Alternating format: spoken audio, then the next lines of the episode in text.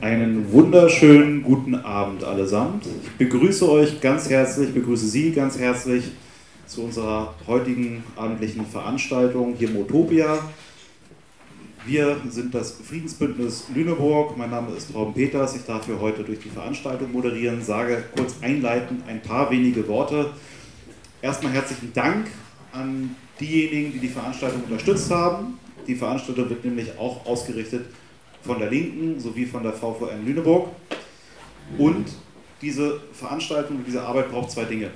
Das ist ehrenamtliches Engagement. Dazu laden wir als Friedensbündnis Lüneburg natürlich immer ein. Und manchmal brauchen wir eben auch Geld. Unsere Arbeit ist von Spenden getragen. Dort drüben seht ihr einen Tisch. Dort findet ihr Material. Das könnt ihr euch gerne, da könnt ihr euch gerne bedienen.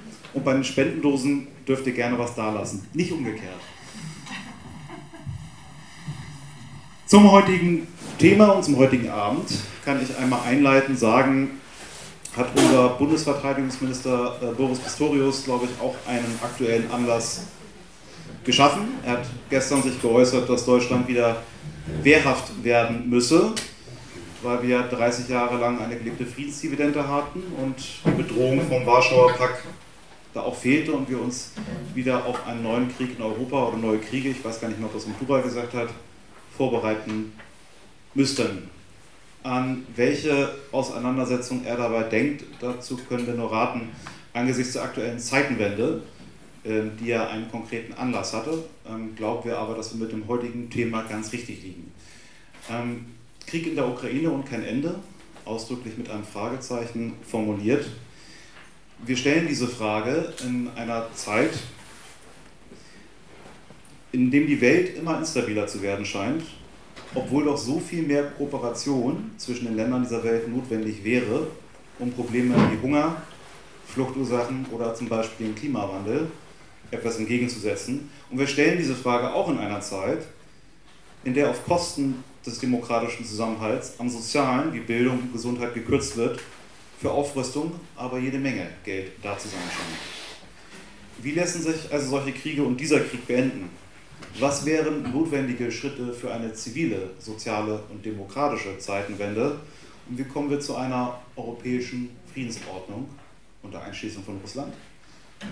Ich begrüße ganz herzlich Andreas Zumach, der ist heute zu uns gekommen, um mit uns über dieses Thema zu sprechen. Der Ablauf wird folgendermaßen sein: Andreas wird ungefähr 45 Minuten referieren, danach werden wir uns noch ein bisschen Zeit nehmen für Aussprache bzw. eure und ihre Fragen.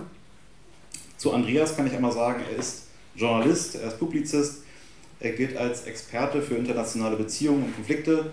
Er war über 30 Jahre UN-Korrespondent bis 2020 für die Tageszeitung Taz mit Sitz in Genf und er arbeitet heute als freier Korrespondent für deutsche und englischsprachige Print- und Rundfunkmedien. Er ist dezidierter Pazifist, zumindest schreibt das Wikipedia über dich. Und und schwerpunktmäßig ähm, unterwegs in den Themen Friedenspolitik, UNO, OSZE, Rüstungskontrolle und Menschenrechte, also jede Menge Perspektiven, die für uns interessant sind.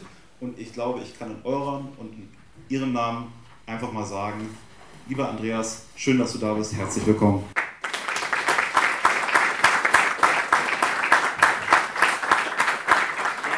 Guten Abend. Ganz herzlichen Dank für die Einladung. Ich glaube, wenn ich mich richtig erinnere an die letzten 35 Jahre, zum ersten Mal nach Lüneburg. Ja, und äh, hoffe nicht das letzte Mal.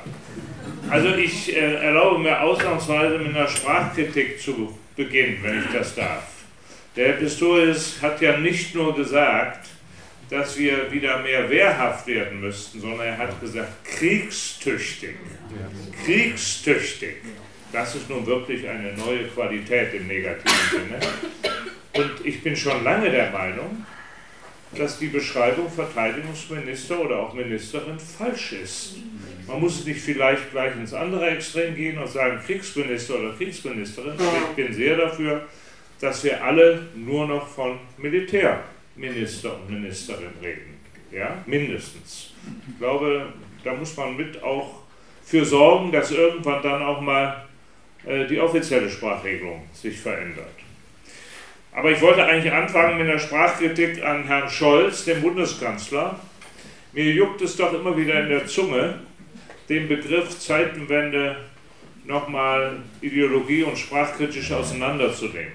Obwohl er inzwischen ja bis weit auch in die Friedensbewegung affirmativ aufgenommen worden ist. Aber ich finde, die Kritik an diesem Begriff ist weiterhin notwendig. Ich habe drei bis vier Punkte. Der erste ist, es ist ein sehr eurozentrischer Begriff, den der Scholz damals in seiner Rede am 27. Februar letzten Jahres in die Welt gesetzt hat.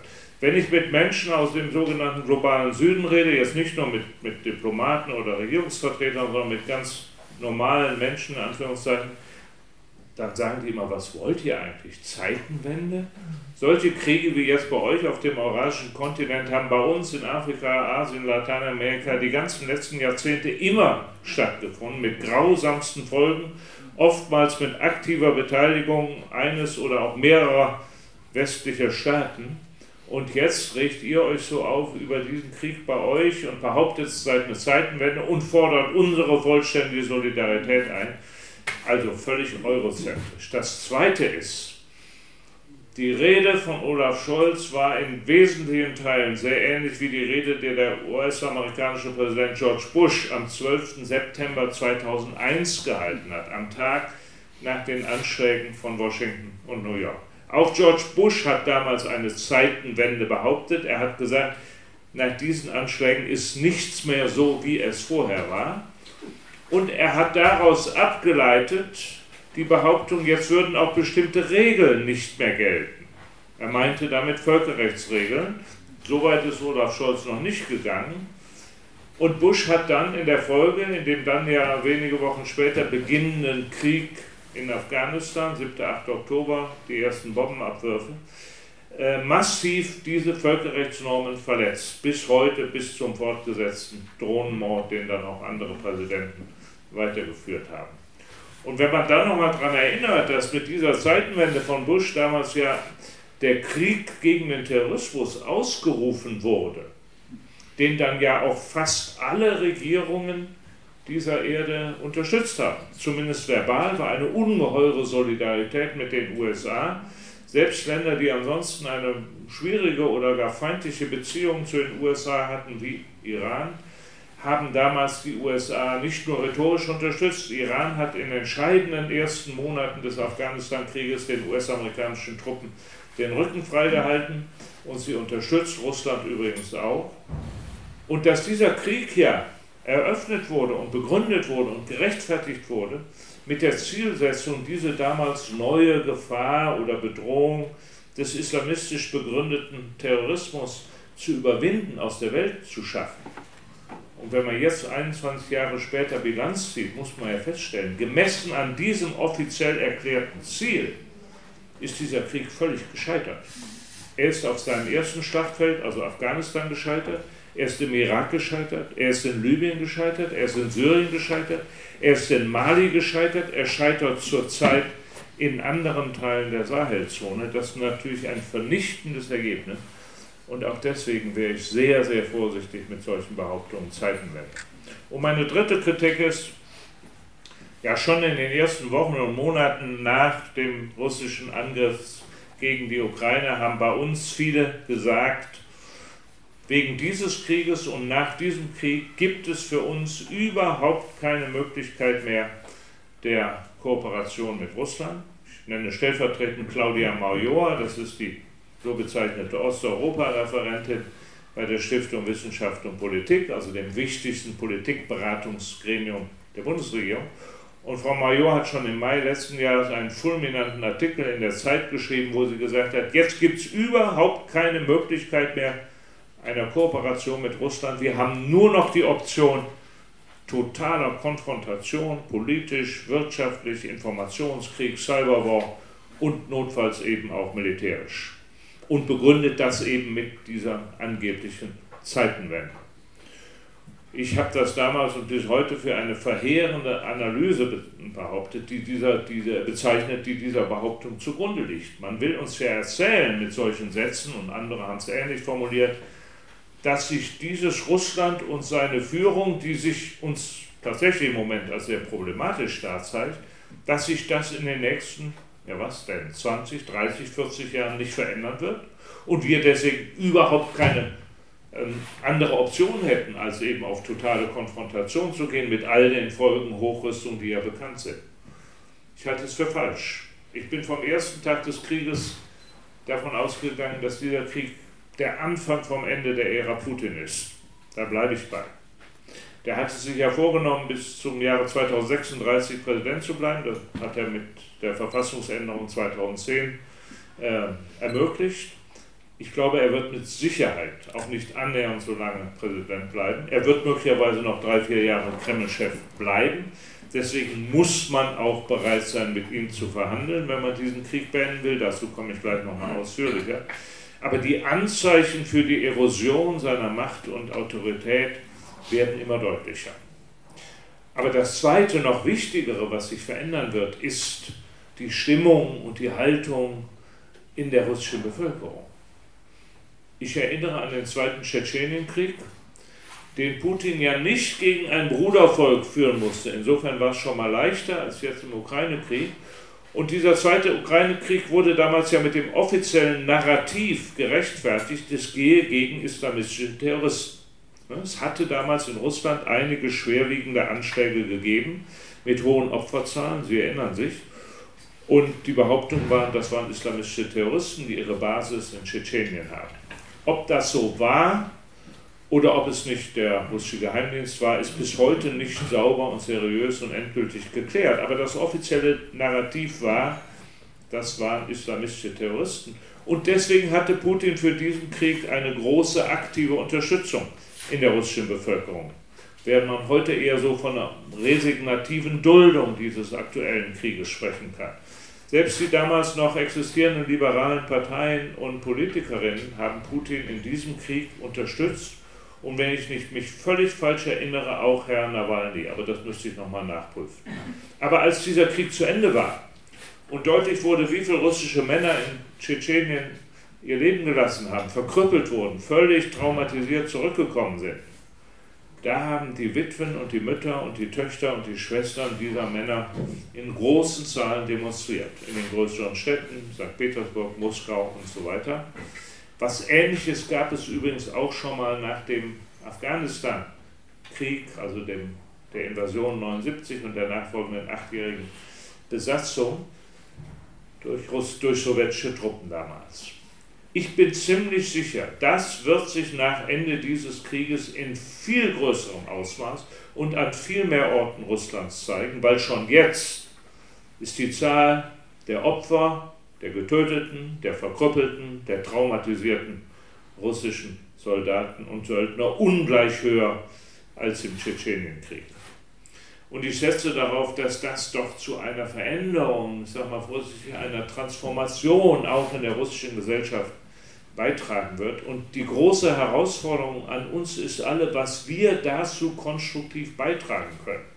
Für mich ist es eines der dümmsten Entscheidungen seit Beginn dieses Krieges, sämtliche oder fast alle zivilgesellschaftlichen Beziehungen zwischen deutscher und russischer Zivilgesellschaft ganz abzubrechen oder auf Eis zu legen. Ne, Im Wissenschaftsbereich, im Kulturbereich, bei den Städtepartnerschaften, bei den Studierendenaustausch, wo auch immer. Dumm, töricht, das Gegenteil hätte passieren müssen. Das hätte intensiviert werden müssen, gerade um den Verfeindungen und den Feindpropaganden zunächst mal in Russland, aber zunehmend auch bei uns gegen Russen entgegenzuwirken. Und das wird, glaube ich, für uns alle eine große Herausforderung sein, nach Ende des Krieges diese zivilgesellschaftlichen Beziehungen wieder neu zu knüpfen, auszuweiten, auch auf neue Felder auszuweiten. Und da können wir alle, wo immer wir beruflich oder per Hobby oder sonst wie tätig sind, mit zu beitragen. Das wäre ein ganz wichtiger Baustein für ein irgendwann doch wieder, ich sage mal vorsichtig, gedeihliches Nebeneinander, eine gedeihliche Nachbarschaft mit Russland. Und ich sage, das müssen wir im Auge haben, statt eben 30, 40, 50 Jahre neuen totalen Kalten Krieg, weil wir auch gar keine Alternative haben. Der Egon Bahr hat 1973 auf dem Höhepunkt des damaligen Kalten Krieges gesagt, Zitat, eine Friedens- und Sicherheitsordnung in Europa kann es nur mit der damaligen Sowjetunion geben, nicht ohne sie und schon gar nicht mal gegen sie. Das gibt uns einfach schon die geografische Lage vor, hat Bar gesagt. Die können wir nicht verändern. Wir können diese Sowjetunion ja nicht aus dem eurasischen Kontinent rausschmeißen. Und er hat weitens gesagt, das bedeutet dann möglicherweise Interessensunterschiede zwischen Europa und den USA, die 5.500 Meilen weiter westlich liegen und dazwischen ist ein großes Gewässer. Und diese Interessengegensätze muss man dann auch nicht nur aushalten, sondern auch austragen. Soweit Egon Bahr vor 50 Jahren. Und diese Sätze gelten heute unverändert genauso mit Blick auf Russland. Und wenn man dieser Überzeugung ist, dann muss man über die Bausteine nachdenken, um wieder zunächst mal eine gedeihliche Nachbarschaft wiederherzustellen. Und dazu gehört die Zivilgesellschaft in Beziehung, dazu gehören Rüstungs- und Abrüstungskontrolle und noch ein paar andere Themen, über die ich am Schluss nochmal rede. Aber wir haben heute Abend getitelt, Krieg in der Ukraine, kein Ende, mögliche Wege zu einer Friedenslösung. Ich will zur innergesellschaftlichen Diskussion bei uns noch zwei grundsätzliche Bemerkungen machen. Ziemlich bald nach Beginn des Krieges wurde ja behauptet von weiten Teilen der Politik und auch der Medien, damit sei nun der Pazifismus endgültig gescheitert. Eine törichte, dumme Bemerkung. Sie hat mich sehr erinnert an den 15. Juni 1983.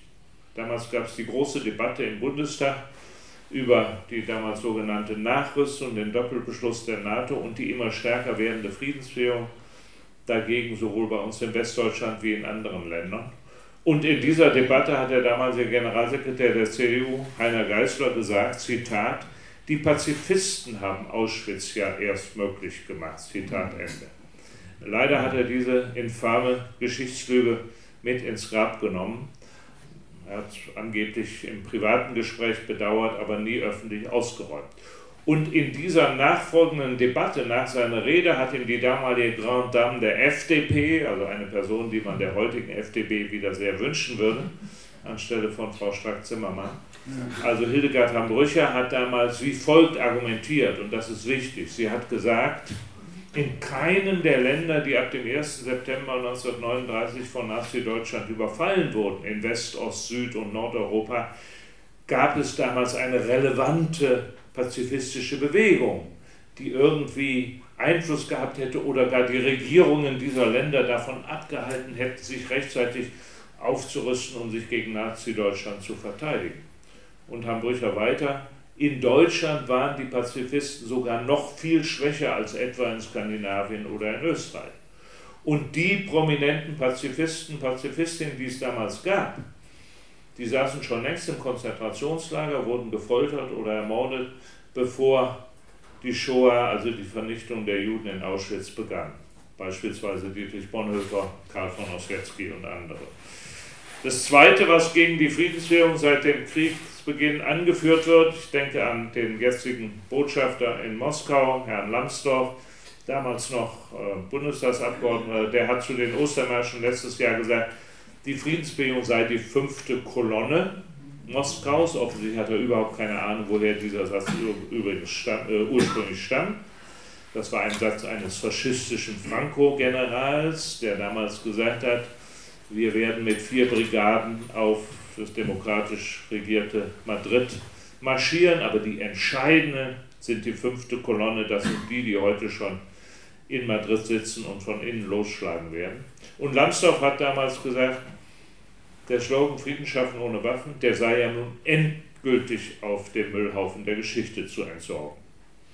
Wer so redet, hat keine Ahnung, was Frieden schaffen ohne Waffen gemeint hat und weiterhin meint. Und ich weiß es, ich war dabei, als der Slogan erfunden worden, 1977 irgendwo auf der Autobahn zwischen Stuttgart und Ulm von dem damaligen Landesgeschäftsführer der Deutschen Friedensgesellschaft Vereinigte Kriegsdienstgegner in Baden-Württemberg, das war der inzwischen verstorbene Ulrich Thiel. Frieden schaffen ohne Waffen hat immer sehr viel mehr gemeint, als dass man in einer konkreten Situation, wo eine Seite zu den Waffen gegriffen hat, also im aktuellen Fall Putin-Russland, dann selber auf den Einsatz von Waffen oder die Lieferung von Waffen verzichtet. Frieden schaffen ohne Waffen hat immer die Forderung gemeint, dass wir national in Deutschland im Rahmen der EU, im Rahmen der gesamteuropäischen Organisation für Sicherheit und Zusammenarbeit in Europa und global auf Ebene der UNO, dass wir endlich die zivilen Fähigkeiten, Kapazitäten, Instrumente, Ressourcen herstellen, um mit Konflikten, mit zivilen Mitteln umzugehen, sie präventiv zu deeskalieren, zu verhindern, dass sie überhaupt erst auf eine Gewalt, auf eine Kriegsebene geraten und das mit diplomatischen, mit politischen, mit wirtschaftlichen Mitteln. Und wenn das Gewaltniveau trotzdem erreicht wurde, dann mit solchen zivilen Mitteln einen Krieg beenden Verhandlungslösungen herbeiführen, die politischen Ursachen für diesen Konflikt überwinden, die Nachsorge, die Versöhnung innergesellschaftlich oder zwischen den Völkern, die gegeneinander Krieg geführt haben. Das alles meint Frieden schaffen ohne Waffen. Und wenn es für mich eines Beweises bedurft hätte, dass diese Forderung so aktuell und so notwendig ist wie vor 40 Jahren, dann ist es für mich dieser Krieg.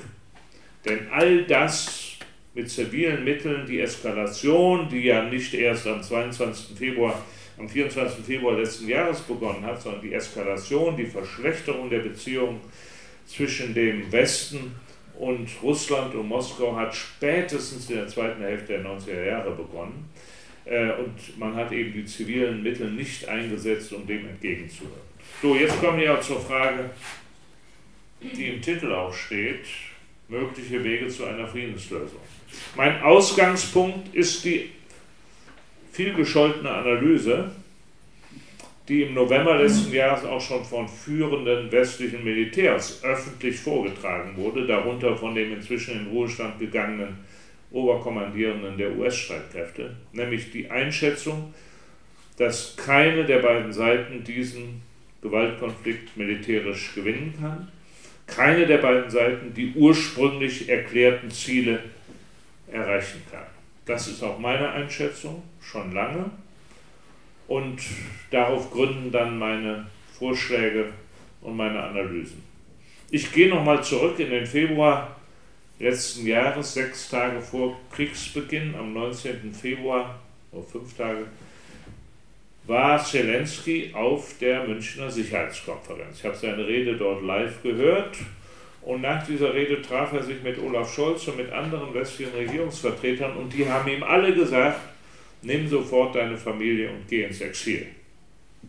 Warum haben sie ihm das gesagt? Weil damals die Einschätzung in allen westlichen Hauptstädten war, wenn Russland tatsächlich angreift, hat die Ukraine keine Chance. Und das hatten sich Scholz und die anderen Politikerinnen ja nicht irgendwie aus der Tasche gezogen, sondern das hatten sie von ihren Geheimdiensten und ihren Militärführung. Und dem Putin haben die eigenen Militärchefs Ähnliches erzählt und ihm offensichtlich auch äh, über den tatsächlichen Zustand der russischen Truppen im Unklaren gelassen. Nach drei Kriegswochen war deutlich, das war eine Fehleinschätzung. Man hatte die Fähigkeiten, die Moral, die Ausrüstung der russischen Seite überschätzt und die Fähigkeiten der ukrainischen Streitkräfte unterschätzt. Das ist der Hintergrund dafür, dass dann zumindest in Washington und London die ursprünglichen Ziele, die Ukraine in ihrer völkerrechtlich gerechtfertigten Selbstverteidigung militärisch zu unterstützen, erweitert wurden zu dem Ziel, Russland nachhaltig zu schwächen. Und das wiederum ist die Folie dafür, dass dann die diversen Vermittlungs- und Verhandlungsbemühungen, die wir im März letztes Jahres erlebt haben, scheitern mussten. Ich meine einmal natürlich die Verhandlungsrunde am 29. März zwischen einer Regierungsdelegation aus Kiew und aus Moskau in Istanbul, bei der die ukrainische Seite ja nicht nur mündlich, sondern schwarz auf weiß zehn wichtige Punkte vorgeschlagen hat. An die muss man nochmal erinnern weil die meisten davon sind natürlich weiterhin relevant für etwaige künftige Verhandlungen. Der erste Punkt war, wir verzichten auf NATO-Mitgliedschaft. Ja, damals schien das möglich. Zweitens, wir wollen einen neutralen Status für die Ukraine. Drittens, keine ausländischen Militärstützpunkte, weder russische noch NATO-westliche. Viertens, wir brauchen aber verlässliche Sicherheitsgarantien diverser Staaten, die dann auch genannt werden. Fünftens, wir sind bereit, den Konflikt über die Krim bis zu 15 Jahre einzufrieren, uns bis zu 15 Jahre Zeit zu nehmen für Verhandlungen mit Moskau über eine endgültige Lösung. Und sechstens, ausdrücklich, Zelensky will direkt mit Putin über die Zukunft des Donbass verhandeln. Damals dachten viele, das wäre ja ein Paket, mit dem auch Putin unter einigermaßen Gesichtswahrung aus diesem Krieg hätte einsteigen können. Gesichtswahrung ist ja sehr wichtig und wird natürlich mit jedem Kriegstag wichtiger, sowohl für Putin wie für Zelensky, aber auch für die westlichen Regierungen. Die zweite Vermittlungsbemühung, von der wir dann erst ein Jahr später erfahren haben, das war der damalige israelische Premierminister Naftali Bennett, der auf ausdrücklichen Wunsch von Zelensky Anfang März einen Draht zu Putin hergestellt hatte, um miteinander zu reden. Und der Bennett hat im Februar dieses Jahres, am 5. Februar, ein hochinteressantes Interview gegeben, was ich immer wieder empfehle nachzuschauen auf YouTube, einem israelischen Journalistenkollegen von mir. Ist auf Hebräisch geführt, aber mit einer hervorragenden, gut zu lesenden englischen Untertitelung.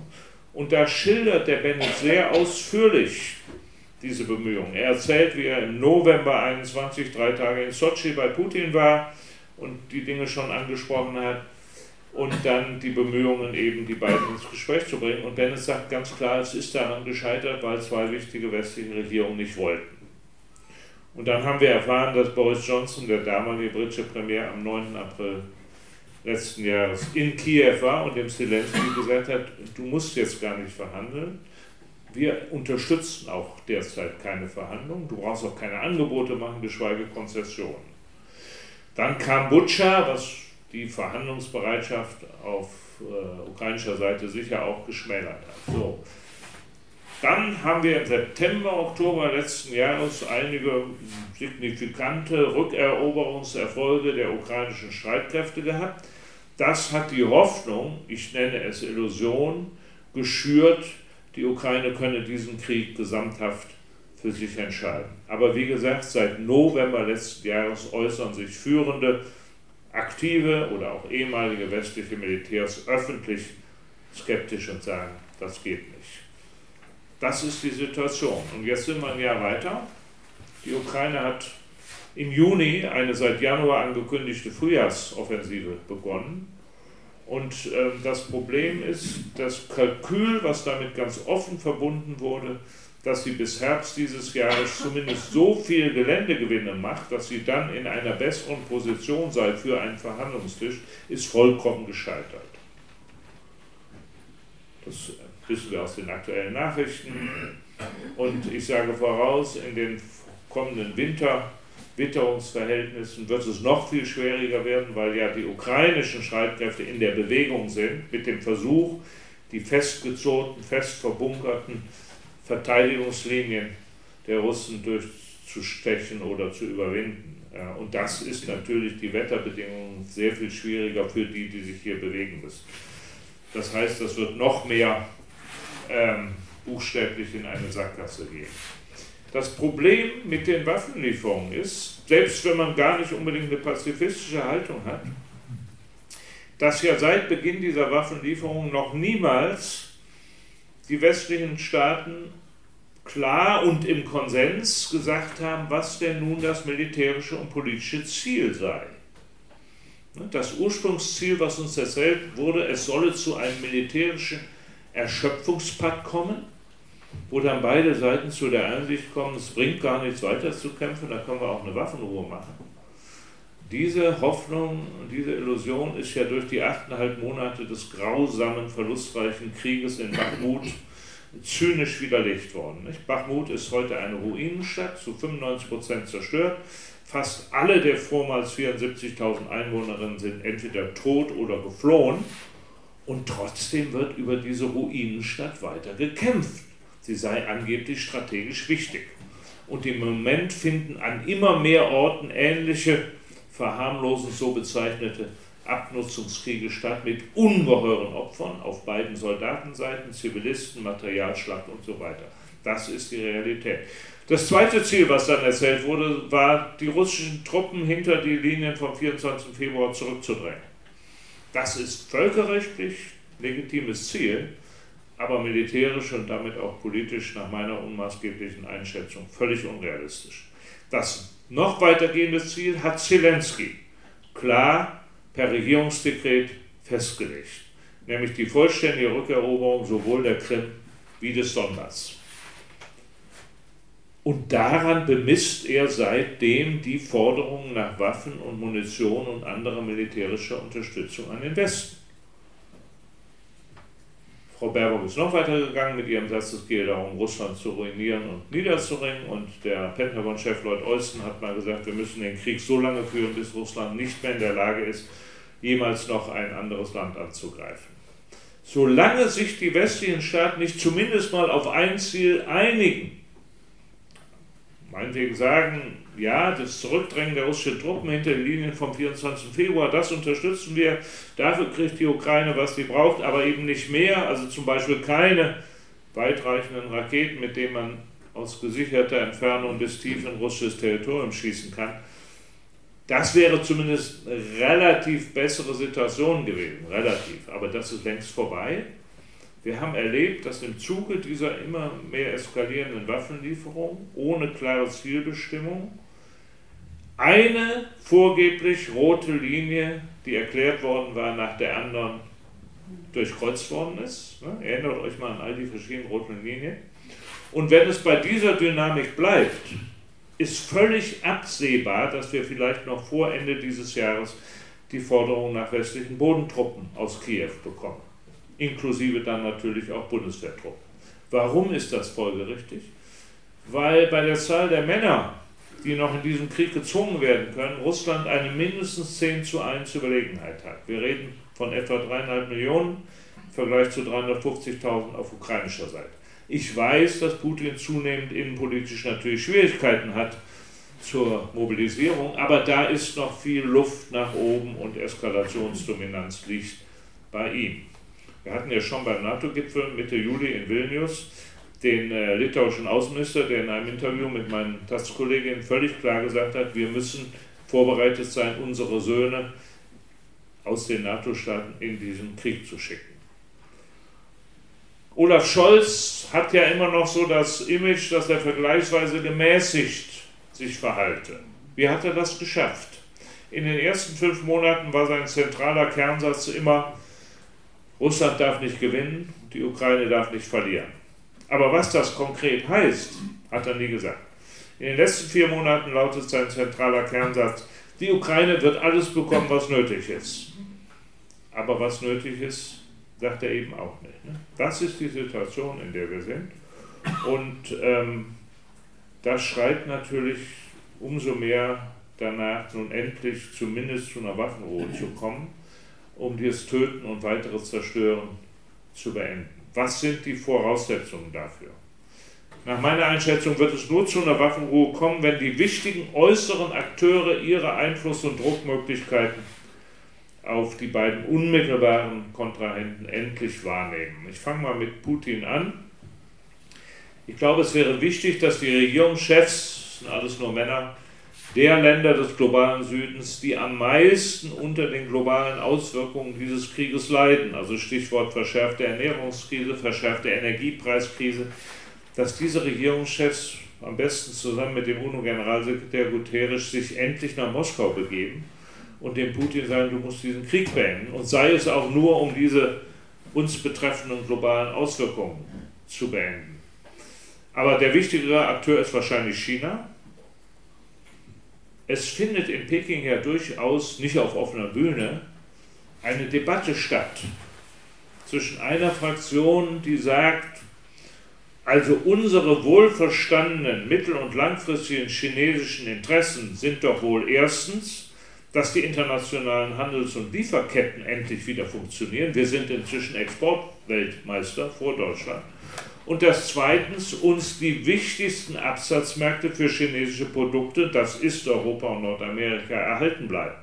Und das ist doch bitteschön viel wichtiger, als mit Russland als Juniorpartner und im Moment billiger Tankstelle ein noch engeres Bündnis zu schließen.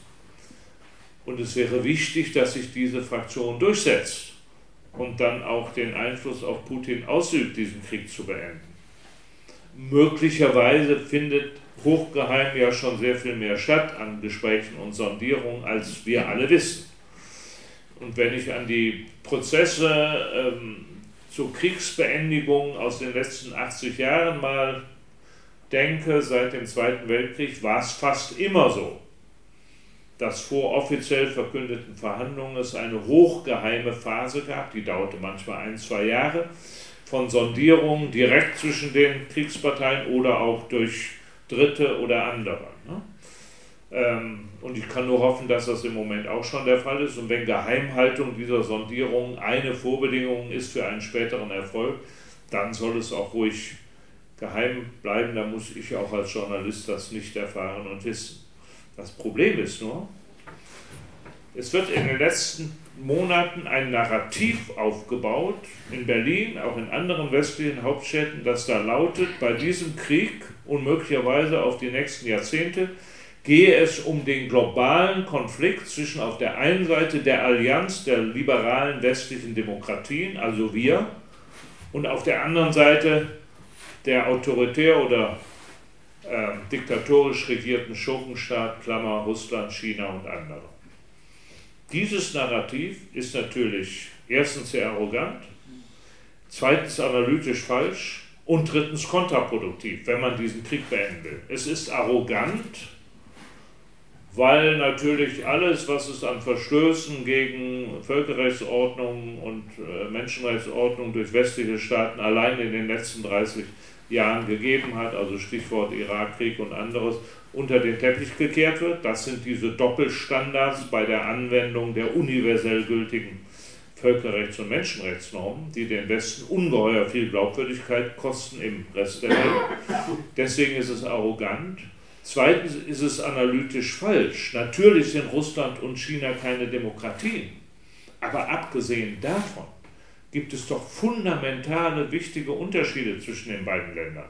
In ihren Interessenlagen, in ihren Größenordnungen, in ihrer Bevölkerungsgröße, in ihrem Rohstoffreichtum oder Rohstoffarmut, in ihrer Kultur und, und, und.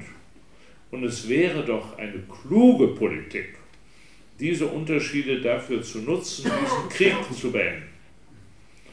Aber wenn man eben ein solches Narrativ verbreitet, stärkt man die Hardliner-Fraktion, die es in Peking natürlich auch gibt, und die auf eine verschärfte Auseinandersetzung nicht nur mit den USA, sondern mit dem gesamten Westen setzt. Das meine ich mit, mit kontraproduktiv. Jetzt komme ich zur Frage, wer denn die Akteure sind, die Zelensky an den Verhandlungstisch bringen müssen und was die ihnen sagen müssen. Das sind natürlich die westlichen Unterstützerstaaten. Und ich denke, die müssen ihm mindestens zwei Dinge sagen. Erstens, Zelensky hat per Regierungsdekret zur Vorbedingung, zur Vorbedingung für die Aufnahme von Verhandlungen gemacht, dass zuvor alle russischen Truppen gesamthaft von dem ukrainischen Territorium verschwunden sind. Sowohl Donbass wie Asowsches Meer und Krim. Und er hat gesagt, solange das nicht passiert ist, verhandle ich nicht. Das ist ja auch der Kernpunkt des von Kiew so bezeichneten Friedensplanes, mit dem die ukrainischen Delegierten schon bei dieser ersten Konferenz in Kopenhagen waren, wo sowohl Vertreter der BRICS-Staaten waren, aber auch der G7 und die Ukrainer auch der Chefberater Außenpolitik des Kanzlers war da. Die zweite Konferenz war in Riyadh und die dritte am Wochenende in Malta, in Valletta. Und bei all diesen Konferenzen ist die Ukraine mit diesem Friedensplan hingegangen, immer mit dieser Kernbedingung der Vorbedingung. Deswegen ist es in allen drei Fällen gescheitert, weil die BRICS-Staaten, die Brasilianer, die Inder und so weiter haben gesagt, nee, das geht so nicht. Und das geht auch wirklich nicht so.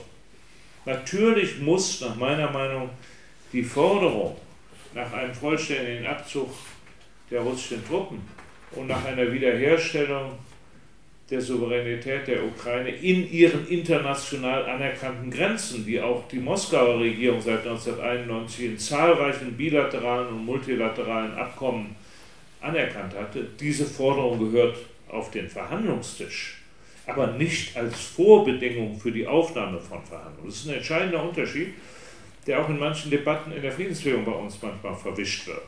Wenn dann also Aufrufe geschrieben werden, Manifeste und so weiter, und einige sagen, die Forderung nach dem Abzug der russischen Truppen muss in den Text möglichst nach oben, dann sagen andere, nein, das geht nicht, das wäre ja eine Vorbedingung für Verhandlungen. Nein, das ist es nicht. Das Zweite, was der Westen dem Zelensky sagen muss. Zelensky weigert sich ja strikt, mit Putin direkt zu reden. Das ist auch per Regierungsdekret im Moment festgelegt. Also anders als noch im März letzten Jahres mit dem Plan von Istanbul, wo er ausdrücklich, zumindest über den Donbass, direkt mit Putin reden wollte. Zelensky begründet diese Weigerung mit dem Verbrechen dieses Angriffskrieges und mit den Kriegsverbrechen, die die russische Söldner und äh, Soldaten in den letzten 20 Monaten an, der, an ukrainischen Zivilisten begangen haben. Ich muss sagen, emotional kann ich diese Weigerung zwar verstehen, aber politisch geht es nicht. Ist auch noch nie gegangen.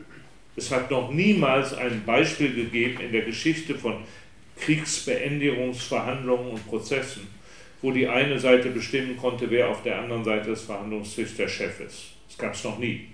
Stellen wir uns vor, die Nordvietnamesen hätten 1968, als bereits über eine Million ihrer Landsleute den amerikanischen Bomben zum Opfer gefallen waren, die nordvietnamesische Führung hätte gesagt, wir reden aber nicht mit dem Kriegsverbrecher oder Völkermörder Henry Kissinger. Dann wäre dieser Krieg vielleicht bis heute nicht beendet worden. Man hat geredet, zunächst übrigens auch hochgeheim, ein Jahr lang, bevor dann offiziell verkündet wurde, wir verhandeln. Da hat es nochmal fast fünf Jahre gedauert bis zu dem Abkommen. Ne? Also das muss der Westen dem Zelensky klar machen. Das Dritte, und das ist nun meine unmaßgebliche Einschätzung, ich bin davon überzeugt, solange die Option einer Aufnahme der Ukraine in die NATO nicht vom Tisch ist, wird es kein wirklich nachhaltiges Abkommen zur Beendigung dieses Konflikts geben, möglicherweise noch nicht mal die Bereitschaft in Moskau zu einer Waffenruhe und zur Aufnahme von Verhandlungen. Dann wird mir oft entgegengehalten der Hinweis, dass Putin in der Nacht vom 24. Februar, als er den Angriff ja gerechtfertigt hat, drei Rechtfertigungsgründe genannt hat, aber die NATO-Osterweiterung kam nicht vor. Das ist aber überhaupt kein Beweis dafür, dass das Thema eigentlich unwichtig sei für Moskau.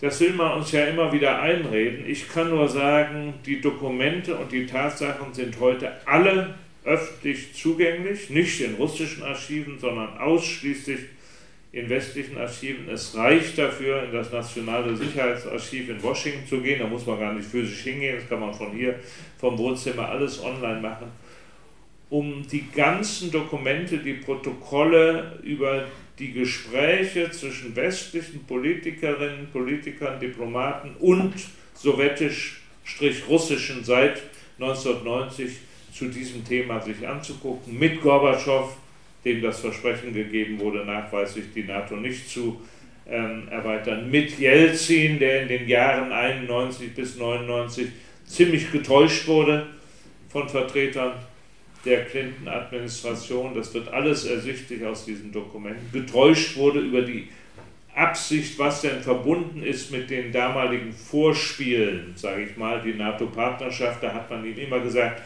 dem jetzt dabei bleibt es, das ist nicht die Vorstufe dazu, jetzt osteuropäische Staaten aufzunehmen.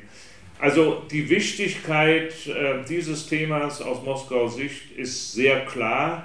Und dass die Ukraine aus Moskauer Sicht und die, eine Mitgliedschaft der Ukraine in der NATO aus Moskauer Sicht mit Abstand ein viel größeres Problem ist als die Mitgliedschaft Polens, Ungarns, selbst als die Mitgliedschaft der ehemals sowjetischen Republiken, baltischen Staaten, das geht klar ersichtlich hervor. Ob uns das nun gefällt, ob wir das richtig finden, ob wir die Argumente, die historischen, die kulturellen, die religiösen und anderen die da eine Rolle spielen, oder auch die klar strategischen, wenn man sich die Lage anguckt der Ukraine im Schwarzen Meer, die Tatsache, dass inzwischen alle anderen Anrainerstaaten des Schwarzen Meeres NATO-Mitglieder geworden sind und so weiter.